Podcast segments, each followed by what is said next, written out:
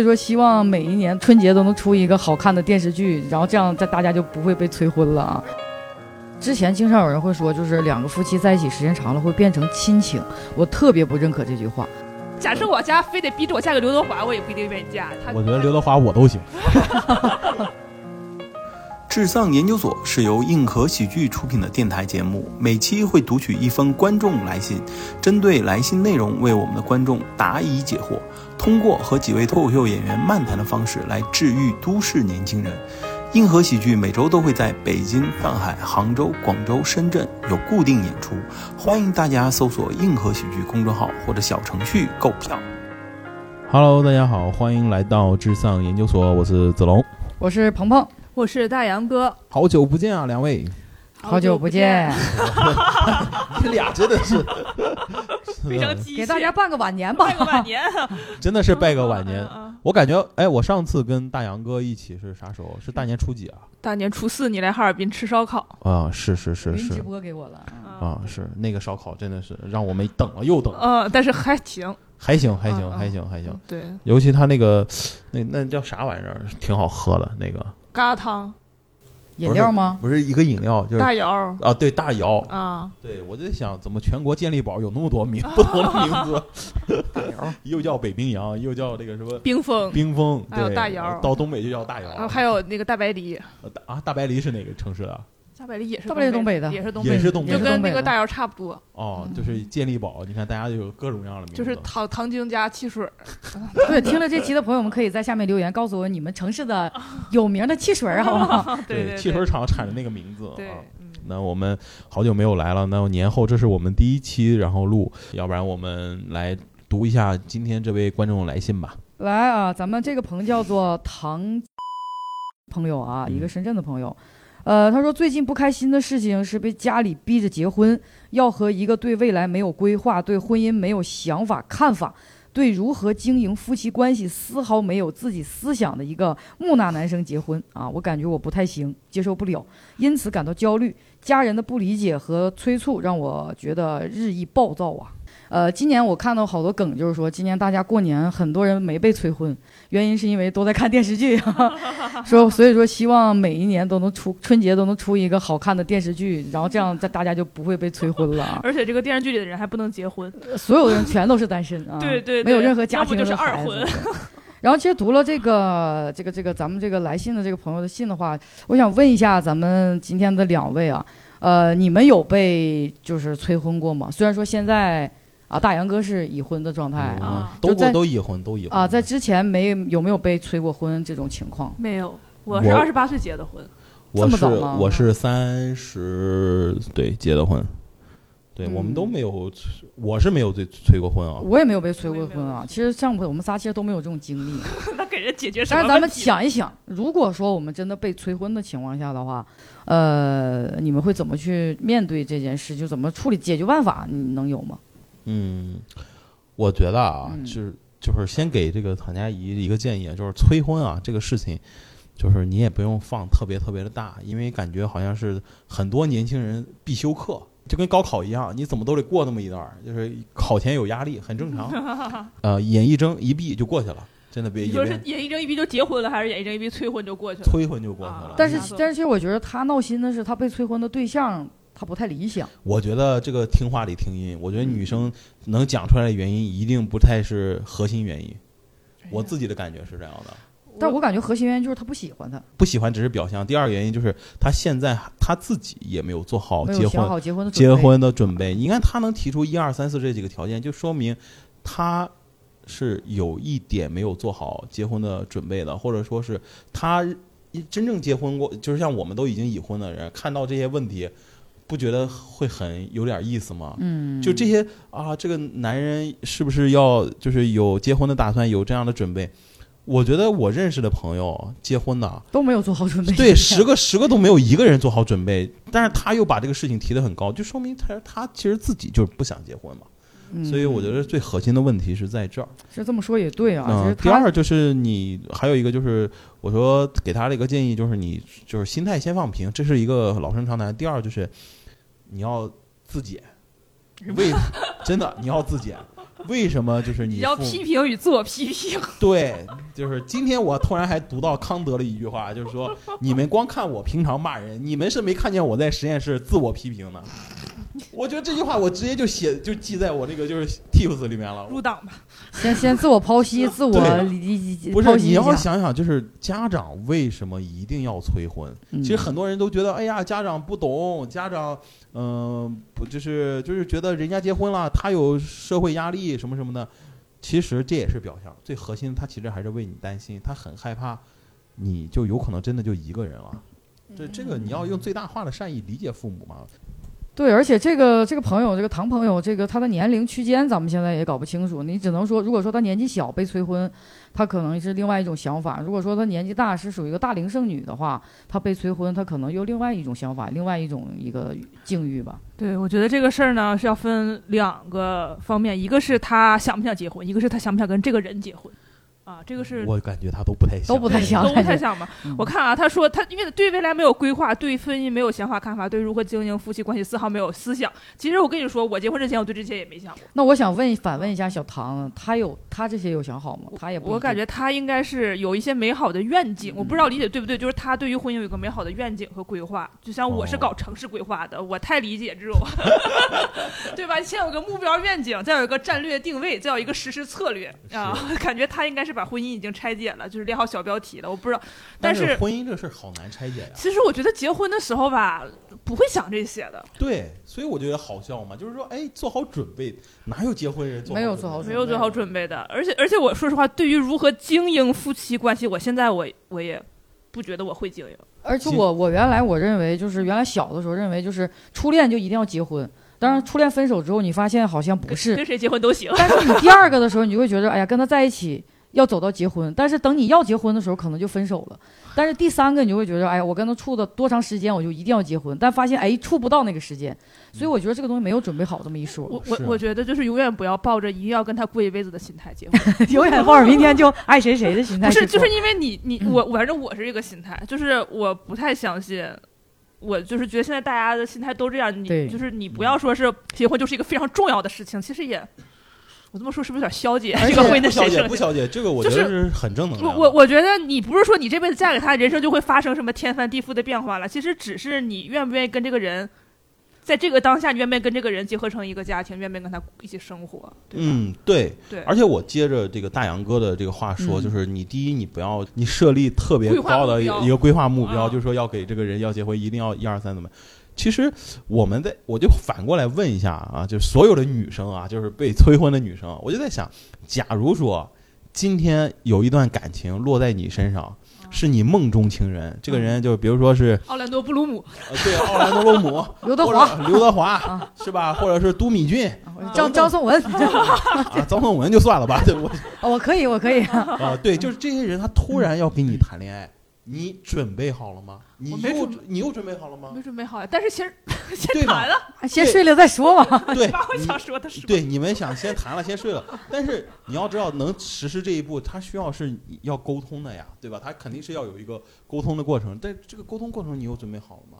所以我觉得就是生活啊和工作，其实有时候的东西是本质上是一样的。你就是大家不要想一口吃个胖子，你是这个人。他是不太是你的意中人，但是你可以把他当你的实习对象，啊对吧？就是练手对象，子龙老师说你得经验得一步步来啊把啊，他先当备胎，对，不是当备胎，就是试了再说。就是实习对象，你你先把你看不上的人先能搞得定，再搞再搞定和你看着差不多的人，然后再去搞定一些你看得上的。那这不就变海王了吗？对，不是，而且这不是海王，看他你不上了，你你你只要不是同一时期就不是你行了。啊假设我看不上这个人，我看我就没啥心情跟他谈恋爱。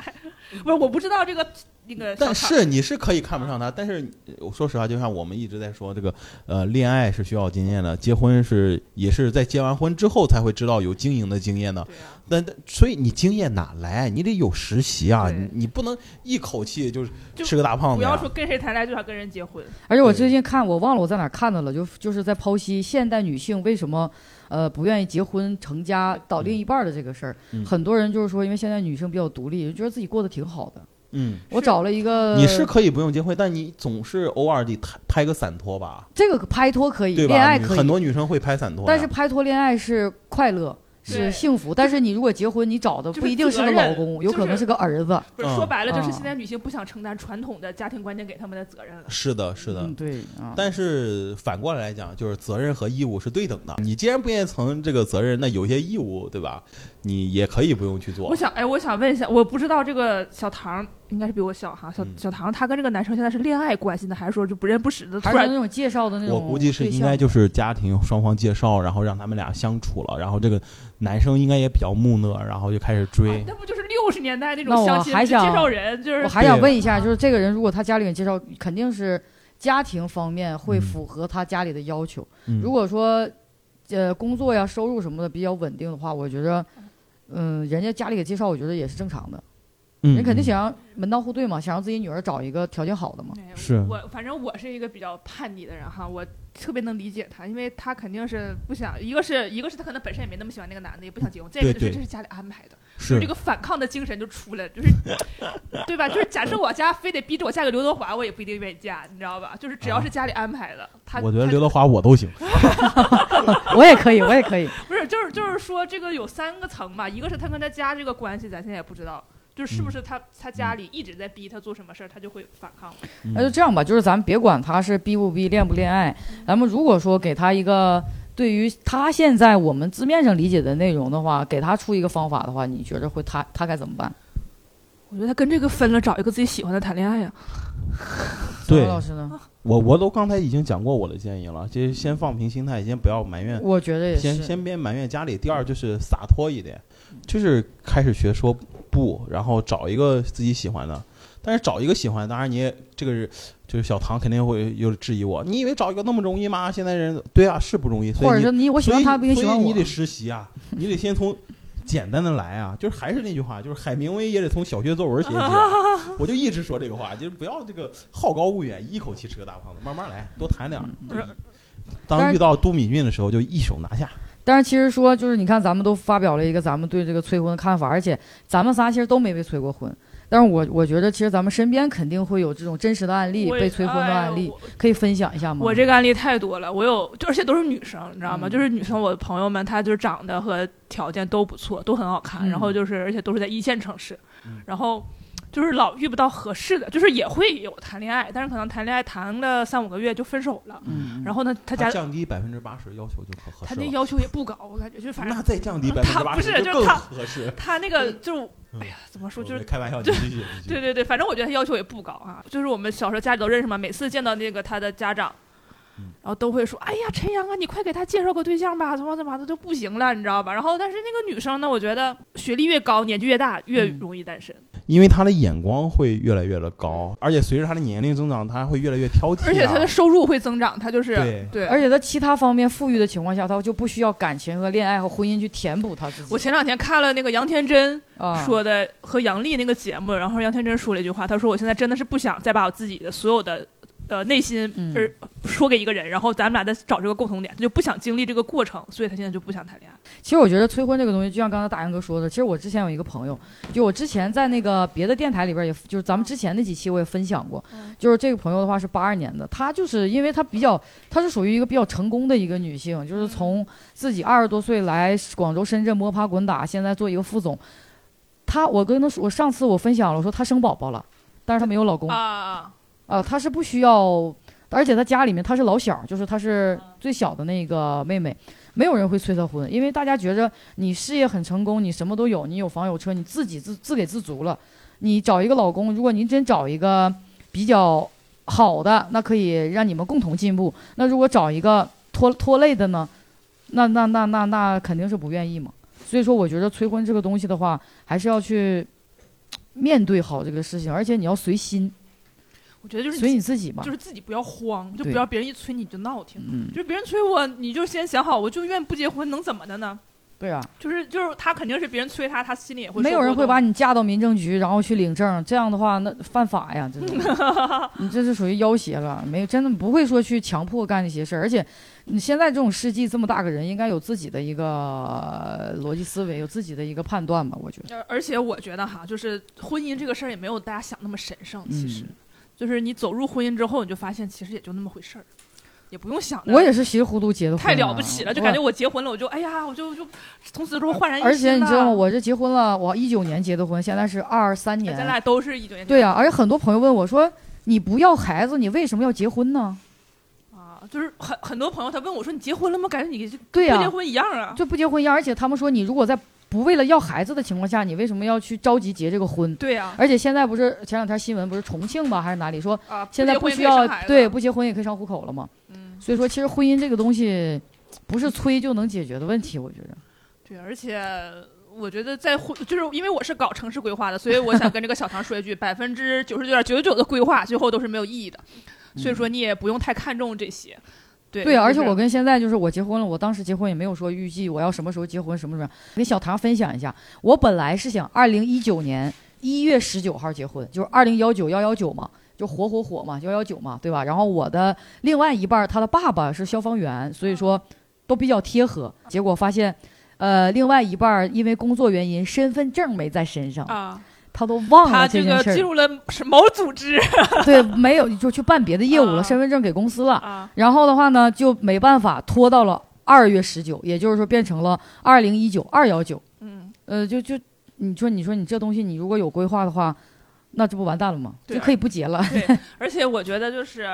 人生规划这个事情就很缥缈，就是特就是不可能一个男的跟你在结婚一开始就跟你说好，咱俩这个十四五期间要干什么，对吧？对咱俩这个目标存款多少多少钱，咱俩以后我要怎么怎么的。就算是他跟你说了，你也不要信。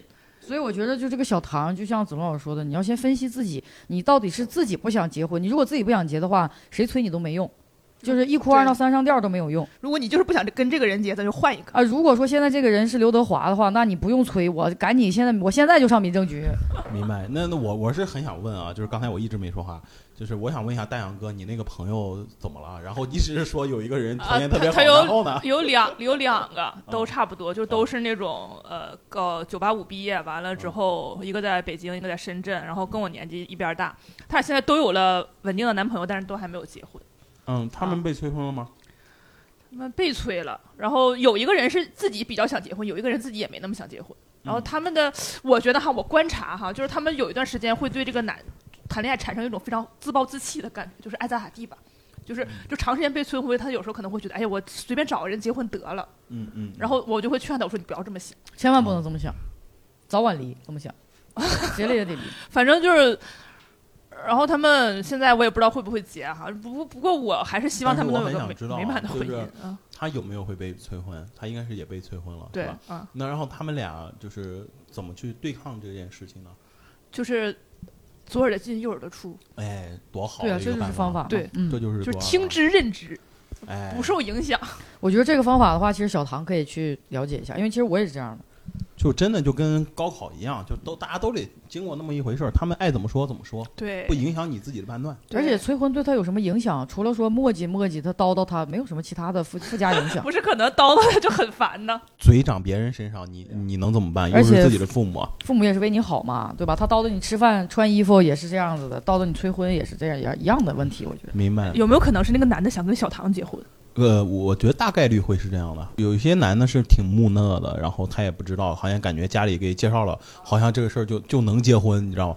其实有有百分之八十的男人是这样想的，他会认为，哎，家里给介绍了，那那就是结呗。我很想知道，作为女性被催婚当时的一个感受是什么样的。那时候我二十七八时候，他们就说：“哎，怎么还不结婚啊？怎么怎么，然后天天那么晃荡什么的。”但是我就是就哈哈一笑，我说：“你们管得着吗？”我就是心里就是那么过去了。但是我觉得所有的男生都不会觉得就是被催婚有什么，因为男生有可能天生都比较普信，他会觉得自己早晚都能找得到，对吧？更多的就是重心是放在自己事业上。为什么女生对于催婚这个事情特别的敏感？我完全，我很想了解这个情呃，我我我先举手发言啊。嗯首先是因为这样，就是你嗯身边大概从二十三岁左右会有闺蜜开始结婚，你的朋友开始陆陆续续的结婚。嗯然后呢，其实我第一个被催婚的是，就不是催婚，就问你什么时候结婚，其实是来自于朋友，已婚的朋友我也是来自啊。因为我跟我老公是一三年在一起的，我们俩一九年才结婚，谈了六年。那时候我们俩已经工作了两三年了。自从我们俩来深圳工作之后，我身边的那些朋友同龄的开始陆陆续续结婚，他们就会问你说大安哥什么时候结婚啊？然后。我其实吧，我跟你说这个现在很奇妙。其实刚开始我也没那么想结婚，他们问多了之后，我就还想，我说，哎，我是不是应该结婚了？嗯，但是后来我自己又看开了，我说哎算了算了，这玩意儿结了也没啥好处。我觉得催生也是一样的。就现在我我虽然咱俩不是结婚年数差不多嘛，现在有很多朋友就问你咋还不生孩子？赶紧给我生一啊个小是是是孩玩玩是是是是，啊！你生孩子肯定很可爱，还能怎么怎么样？我们帮你怎么怎么样？就是催完婚，下一步就是催生。就是所以说我面对催婚，我第一反应是烦，就是我的事儿跟你有啥关系？然后然后第二反应是，我还好，我会跟他讲道理。然后第二反应是，哎，我是不是反思就自省，我我是不是该结婚？然后自省完之后说，我还没到那个时候，哦我，是这三步。那我我想问的是，当那你作为一个女生，如果被问，就是因为你说是来自朋友先问，这样会不会因为比较？会会会，而且我跟你说，结婚的时候还会比谁的婚礼办的豪华，大家在心里默不敢。所以这又回到最根本的东西，所有人的幸福的根源啊，这参差不齐。嗯，就很多人都听过罗素这句话，但是他其实还有一个解释，就是所有的幸福是来自比较。嗯，就是在你年轻的时候可能会想这些。我我我举个例子啊比如说，钻戒大小啊，什么这那对。这个比较就是来自于，就是如果我周围的人，就是我生活在非洲，我每天的这个每个月的收入能有个十美金，大家都是这样，嗯，那其实大家就幸福感都差不多。但是突然有一天啊，中国人“一带一路”过去了，有一些非洲人的这个生活水平一下上到了就一百了。对一百美金，然后我还是十美金。其实大家生活的状态还是原来那样，但是这个差距就出来了，就就是比较。后来我想清楚了，婚结不结婚和婚礼办成什么样，给多少彩礼，跟幸福是不成不成正比比的。对他就是呃，我说了嘛，幸福来自比较。对对，但但是有很多人就是会觉得啊，这个婚礼办得很豪华，他好幸福什么的。其实这也是比较的结果呀。对对对对，不是我，我觉得如果是你作为一个婚龄的女性的话，你不要看这些。我觉得幸不幸福，你只能是自己感觉，包括你俩能不能能过多长时间日子。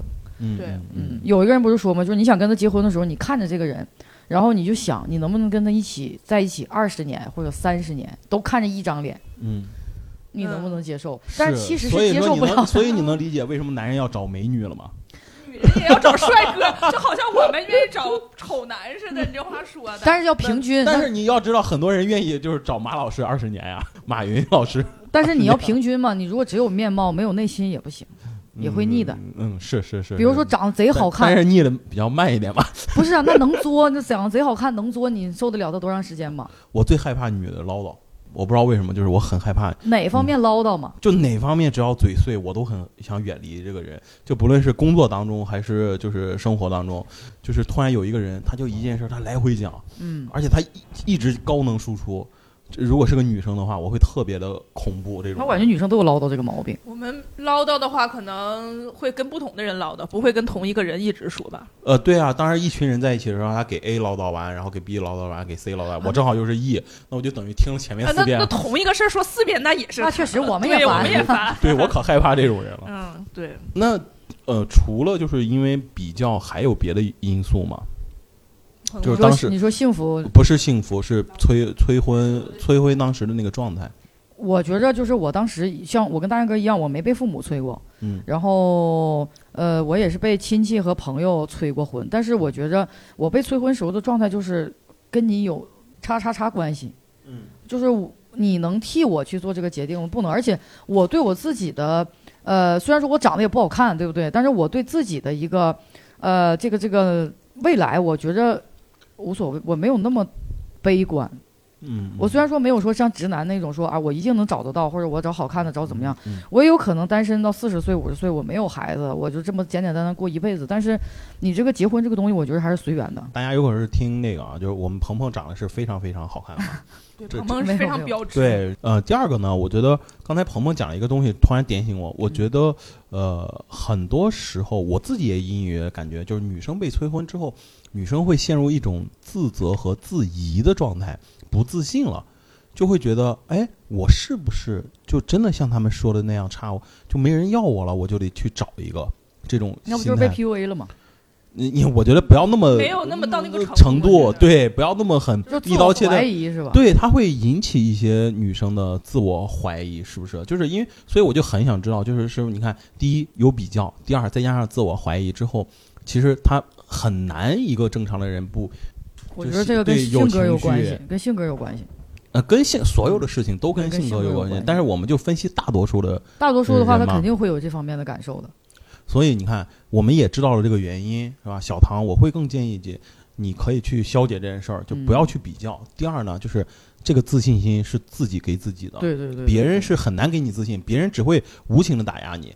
这种是无情，他不是真的就是跟你一讲不讲情面，而是他不知道你，他会有一种冷酷的那种沉默的东西在，嗯，他也是无意识的那个冷酷，但是你要更爱自己。我会觉得是这样子，有可能很多女生就会觉得哈哈一笑无所谓，因为她那个状态就很好，就是和你有毛关系。嗯我觉得我自己一个人四十岁过得都能挺好，这就是一个非常自信的一个表现。而且我会觉着，你就是虽然说，比如说，比如说，我当时被催婚的情况下，可能我是单身，我没有恋爱，我没有找到另一半，或者我喜欢别人，别人不喜欢我，但是我会觉着，可能你早晚有喜欢我的那个人嘛，那嗯就是谁能看上谁的事儿了嘛。那你就比如说刘德华呢，我我呃虽然说也有这个可能也。有可能我就看不上你，对不对啊？那也有可能就是，呃，一个特别帅、特别好的人，就我就喜欢你这样的，那也没有办法。所以我觉得要自己去调整一下这个嗯心态这个自己价值的构建你要强一点，对要有强烈的一个自我的一个就就我自我的价值有个清晰的认识。对。那如果说真的是很悲观、很自卑的这种女生的话，那他可能就结婚了，他就不会自我怀疑对，了，就不会自我怀疑了嗯。我感觉，对，嗯，就一催就赶紧对付就结了，离不离再说。呃，应该这是，种其实有很多人就是这样的嘛，就是无缘无故就结了，反而最后过了也不好啊。啊，也有可也有那些无缘无故结了，然后能过一辈子的这东西。但是我觉得现在这个社会很难，现在这个女性 崛起，就真的很难了因。为我看我姥姥姥爷，就咱们老人那一辈本儿，太太老了，那个他们就是随便结，真就一辈子。但是咱们这个，我觉得就是真爱都不一定一辈子哎。对，我觉得我现在是走弄清一个道理，就是任何人，就父母，咱们是放在第一位的，嗯就除了父母，没有任何一个人能陪你走到最后。父母都不一定孩，孩子吧，父母还不一定，嗯嗯，不一定，真的孩子真不一定。嗯。嗯嗯，我是觉得是这样。反正就是不要对婚姻有太高的期望。对对，任何东西这这这是聊虚无了，这会有太太多希望，就靠就你自己好的话，就是对啥都来了，就刚才我们讲的是一个外在因素，就是当然，我觉得还是最主要回到我点题，有有可能刚开始听到前五分钟，有很多听众听得有点不舒服，就我说哎要自省，其实这个自省不是说自我检讨，就是我们要承认一个就是偏见感，就是我昨天在就是整理这个书信的时候，我突然正好刷到就是就是我那个 B 站啊，它就是轮播，正好刷到了这个就是罗老师罗翔老师说了一句话，他说是人要接受自己的这个有限性，也要承认自己是有限的，于是承认你的逻辑是有限的，你的认知是有限的，就是当你有限之后，人其实大多都是生存的是有偏见的，这个偏见就是我们所有坚持的东西不一定是世界的道理和真理，嗯。那你先承认自己是有偏见之后呢，那你要慢慢的去走出这个偏见，就是多站到其他人的角度去看，嗯他们也有他们的偏见，我也有偏见，你再综合出，你就能找到就是最不偏见的一个这个区间。就这么讲有点抽象了，嗯我明白大概啥意思，但是我觉得这样的话，就是呃这个人会很累。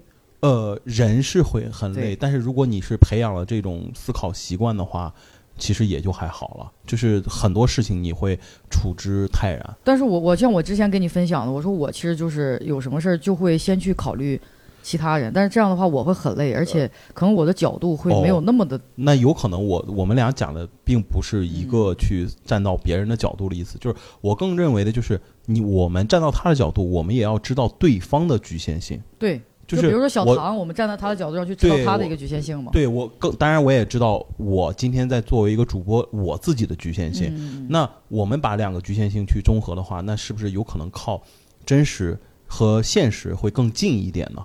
比如说，我当然和小航现在是没有任何交集的，但如果我们俩是一个对抗性的状态，那其实是可以很平等的对话。我觉得催婚也是一样，就是因为他催婚里面有一个外在的压力和矛盾是来自自己的父母嘛，嗯就是你看你父母有可能觉得他催婚，他们很无知、很可笑，嗯。他这认为你现在不结婚，也认为你很呃我无知或者自私等等。嗯。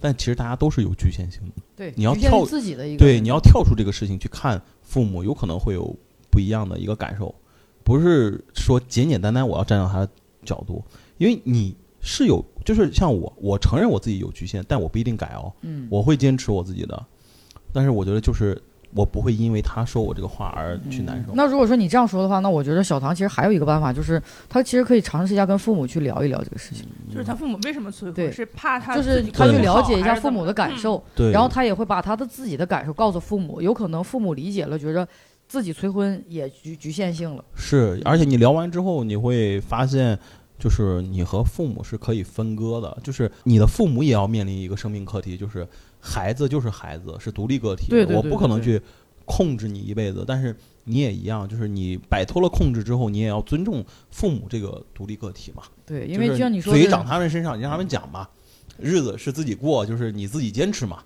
就是义务和责任问题，人父母把你养大，人家操这个心也很正常。我觉得，对对对，就是当耳旁风。我觉得 我的最实际的建议是你就是你当耳旁风，你表面上答应着答应着，然后行行，我找我找结婚，哎然后我来就说哎呀。分手了不啊行，不合适，人看不上我。嗯，是 对对对对对，而且我觉得你这种就是皮皮实实承认自己不行，这种消解是一个很好的办法。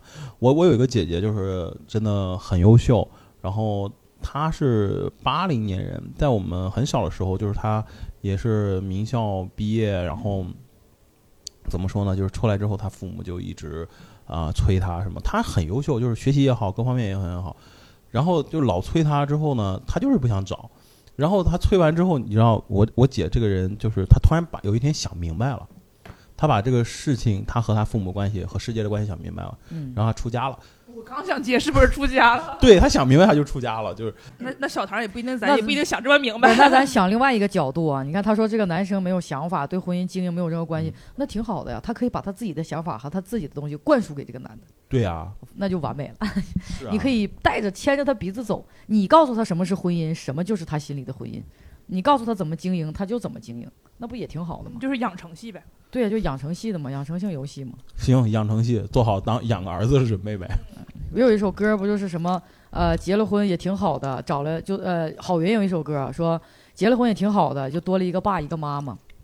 嗯爸就是谁？男生唱就多了一个老婆跟爸和妈一样，啊就照顾我嘛。啊，嗯嗯嗯，女生天生的这个东西你没有办法去克制，所以说我觉得小唐其实也还总体来说，我觉得他还是真的是发自内心的不喜欢这个人儿，对，主要是他不喜欢，看不上这个人儿，看不上这个人儿，跟催不催婚我感觉就是我关系不太 我 感。觉换个人儿没准也嗯行。这样小唐等换男朋友的时候告诉我们一声，看看你想不想结。可以发给我们，我们给你分析照片什么的，我们可以看，一下。希望小唐在群里啊，然后哎，就是小唐在群里吗？应该是在群里，因为是在群里争的这一次。哦，所以小唐，你可以把就是你最新的近况，可以在群里跟我们分享一下，或者是你要不方便群，友都知道谁你不方便分享，你可以加那个群主，然后跟他单独分享对他啊，他应该是有有有那个就是客服号的。啊啊，啊就跟我们客服分享就可以。对，然后我们会把这个事情讨论，大家可以一起帮你出主意。当然，那种在群里说肯德基 V 五十那种，你就不要理了啊。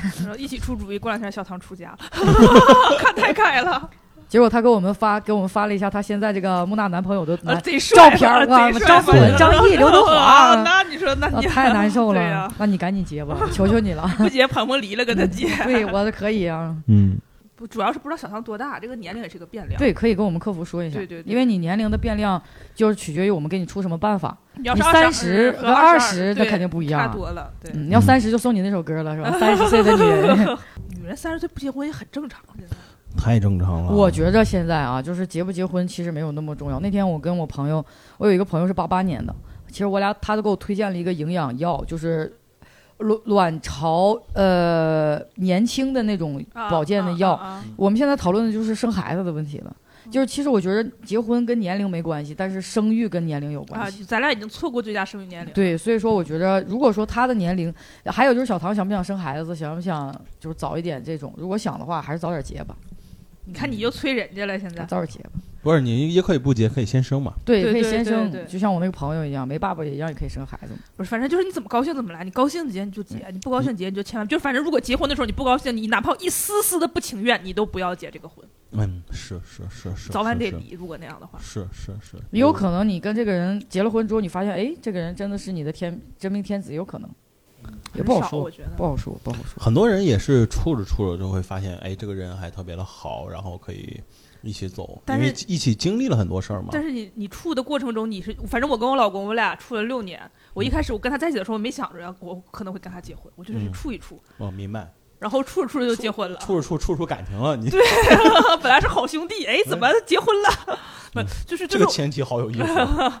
嗯，对，等会会写，就是就是但是现现在都是这样的，现在结婚哪有说说开始我跟他在一起我就想跟他结婚？很还是有一些人是这样的，啊是样就是那种比如说你到了一定年纪，你就奔着结婚去，你这个人就是你谈恋爱的时候你就会哦那我没有你，就扫描这个人适不适合结婚，就是适不适合结婚，现在是谈恋爱的一个前提我除了初恋比较幼稚，觉得该跟他结婚，后边没有一个我觉得我要跟他结婚的。我也没有，嗯，但是你们谈了很多恋爱，是一个很好的没有很多，没有很多。是我自自认为啊是一件好事儿，就是他有很大的实习期和经验积累期，就跟你工作，你工作十家公司跟工作一家公司是不一样的，不一样的，不一样的，不一样的，眼界也不一样。是啊所以像子龙老师说的是，就多尝试，多去体验嘛，尝试，尤其是女生应该多尝试。各种款式，各种小唐谈了十几个，然各种款式，各种型号的。嗯，男人幺八三，幺八三以上，幺八三以下都是垃圾。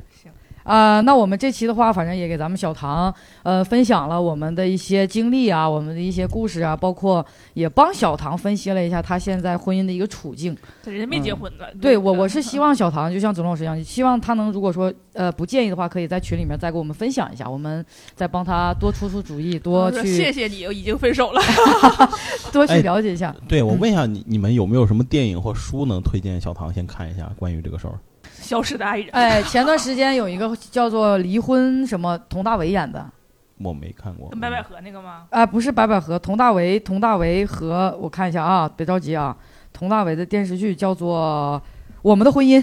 嗯，这个电视剧贼好的一点是，它每一集最后有一个婚姻心理学的一个老师在后面会把这一节这一集的婚姻嗯给他总结一下，然后他会戳到你的真实婚姻的你一个情况。天天就在这学的是吧？不是不是，就是这个电视剧是我在那个时候要离婚的时候看的，嗯真的很受用。嗯，啊，就是他是一个旁观者小唐，你可以听一下，其实婚姻结完婚之后不并不是什么东西都结束了，反而是一个新的开始，还有新的问题要去克服。对，结婚前也是。是这样，结婚之后也这样。那那为什么要推荐那部电视剧？除了他给了一些呃，就是一个什么，就是婚姻小指南之外，还有吗？还有就是里面会告诉你婚姻的美好和不美好的一面，让你不要那么害怕结婚或者是期待结婚。毕竟这个电视剧对于我们来说，它最后的总结是他的第三方看法，但是我们看这个电视剧，我们是旁观者清嘛，我们是旁观者。啊，我觉得这个电视剧挺好的。我推荐一个美剧吧，叫《嗯 This Is Us》，我们这一天，它就是一个非常治愈的家庭向的美剧，里面那个男主角。啊，他是就是我觉得是比较符合小唐的这个描述，就是对未来有规划，是非常会经营婚姻的这么一个男主角。嗯，但是那个剧我就不给你们剧透了，反正这个如果你说你对婚姻有美好的向往什么的，你可以看一看，因为那一家庭也是经历了很多磨难，最后去就是很温暖那么一个东西。而且我觉得我推荐这个大家会看，因为这什么呢？因为里边有高叶和杨健，啊，就他俩那个我看了，对，有那个那个狂飙里那个啊大嫂和那个缉毒大队大队长，他俩有感情戏，很精 然彩后。我看了一 cut，嗯，很精彩。然后电影的话，我觉得其实《消失的爱人》是一个很适合女生看的。消失的爱人啊。对，就是因为其实我觉得，但是我觉得很多女生很难能达到那个状态吧。嗯，但是我觉得你看完之后，你会你会觉得婚姻它就是它是一个婚姻恶化到极致的那么一个状态嘛？嗯嗯。就是你看完之后，你会对婚姻不抱那么高的期待。OK，我我看完我我说一个，就是我看完《消失的爱人》之后，就首先他是讲那个两个感情出现了一个平庸状态之后，然后这个女生开始作，然后陷害她老公，他俩平庸吗，我感觉他俩是恶，就是已经是恶化了。他俩是平庸，我觉得吗是 你觉得是平庸？是平庸了，因为就是平，他们里面有讲嘛，就是婚姻，就是那个女生有一个独白，她说平庸才是我们婚姻最大的杀手。啊，那可能嗯而且他开启开始的时候有点题嘛，就是这个就是那个本哎不是本本阿弗莱克那个谁那个男主是那个演就是本阿弗莱克吗？不就是大本吗？哦对本阿啊阿弗莱克啊他就刚开始和在他妹妹那个酒吧里面讲，啊在跟他妹妹诉苦，他说我跟你嫂子就生活就就是总是每天就做一样的事情，而且他的他的事业又比较好，我又就是感觉我又越来越觉得这个，首先我和他有一点距离了，他的事业比较好，我就是每天就宅在家里。嗯第二就是我们感情上出很少出现以前像那样，然后他妹妹就给他出了一个特别美式的一个主意，他说你现在就要赶紧回家，然后拥抱他，然后说你爱他，然后再做一些什么样的就是那种东 sex 对对啊对，就是这是一个点题的东西。然后包括后面那个女生也讲嘛，她说其实平庸是我们婚姻最大的杀手，所以她才精心去策划了这个东西。她希望让她老公再注意她，嗯就是在注意这个女生她生活上的日常。那所以她搞了那么一个很极端的东西，我反而更建议就是已婚的人是要看，她其实很像一个警钟，不断的去提醒我们，就是是男女都一样，你和他相处了几年了，那你能不能再像，就是把这几年突然删除掉，很像你们刚开始认识的前三个月那样再相处？如果不行，你是不是可以尝试着去把那个段记忆去封尘掉，然后再把它当成一个新人去追求，去去去经营？这就是小是经营婚姻对这是经营。但是说实话，你没有那个平庸的过程，你怎么知道这个经营？嗯，对吗？所以小唐就是你不要这个纸上谈兵，还说要让人经营，不不不。而且的话，之前经常有人会说，就是两个夫妻在一起时间长了会变成亲情，我嗯特别不认可这句话。嗯我觉着爱情就是爱情，亲情就是亲情。你老公他，你丈夫，你男朋友，他跟你除了亲情，他一定要有爱情。嗯嗯，我觉得我是相信这个的，就是你可以把他当成亲人，但是也一定要有爱情。就像你说的，你要找到新鲜的东西，你们能嗯契合的新鲜感的东西。嗯你如果真的把他当成爹妈那种亲情的话，是啊，所以就是《狂飙》里面那个大嫂和这个张这个高启强，他戴那个戒指卡地亚，很多人就说，哎呀，那是卡地亚，但是他其实是卡地亚那个三环戒指其中一款嘛，就是嗯爱情、友情、亲情、love 那个系列，就是它是要三情合一。高启强同款，哎呀，高启强同款。哇，真的是好喜欢他呀！没有，我就买了好多年了。我之前嗯我从小到大就是结婚，我一定要买个卡地亚的戒指，哦哦哦，我觉得你买的是这个。戒指是？嗯，其实我觉得推荐这两部剧可以，小唐也可以去看一下，当然或者我们的听众也都可以看一下其。实我们婚姻里边就有一段是你说的这种，就刚才那个美剧里那种情况，也就是女老婆很能力很强，老公在家带孩子，然后他怎么样恢复到平衡的状态？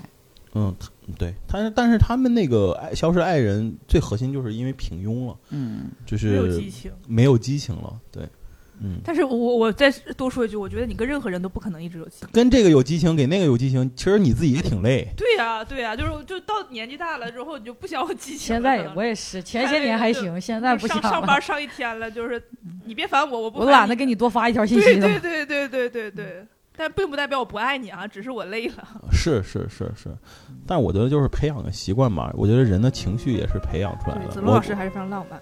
啊，你忘了那个？我我我你是哪忘了？你是说啥？子龙还是很浪漫的你你在哪儿？看出来的？我等会儿跟你说。啊，行行行啊，别别别别别别别！听众会在下边回复想听。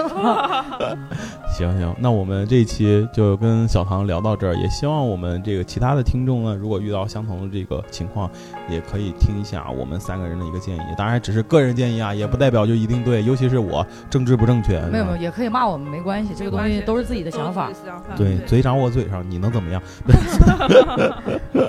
好，那我们这一期就跟大家说再见了。好的，拜拜拜。